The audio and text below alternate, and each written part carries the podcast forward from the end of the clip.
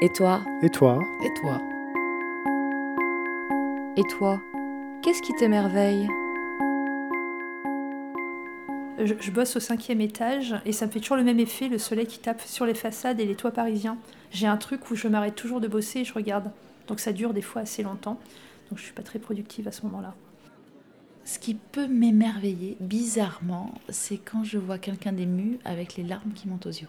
La petite brillance dans les yeux à ce moment-là, qui vient en fait des larmes, hélas, je trouve que c'est un sentiment magnifique. Et ça m'émerveille qu'on réussisse à émouvoir une personne à ce point. Je suis émerveillé par mon père. Mon père bricole, bricole tout le temps. Il a bientôt 60 ans, il est tout le temps fatigué. Et il rebricole. Dès qu'il a fini une tâche, il retrouve une pièce de la maison à refaire entièrement, etc. Et je suis impressionné parce que moi, j'ai du mal à rien qu'à changer une ampoule ou un truc comme ça. Je suis complètement euh, gauche. Et je suis émerveillé par sa capacité à réussir dans ce domaine. La neige, les premières neiges, les feuilles, euh, toute la verdure. du vent dans un Un arbre. beau ciel La étoilé. musique, l'art, Le euh, cinéma, la- la beauté. œuvres d'art. Le David de Michel-Ange. Une belle rencontre en toute simplicité. Mais la vie en général. La première fois que mon fils m'a Les yeux d'un Ma enfant, femme, mes les enfants. rires d'un enfant, Le sourire d'un enfant. enfin, les enfants. Mes enfants.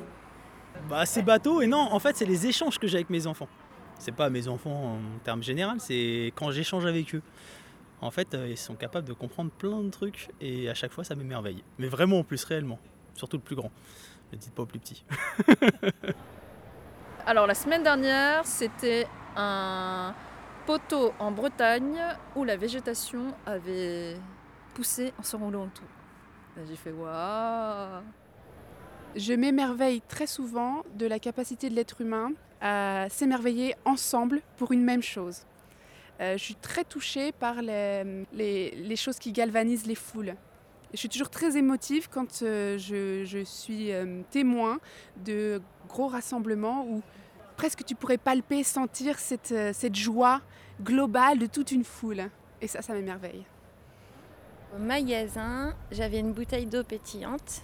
Et en fait, il y avait les petites bulles qui remontaient et qui se collaient les unes aux autres et qui remontaient et qui remontaient et qui remontaient.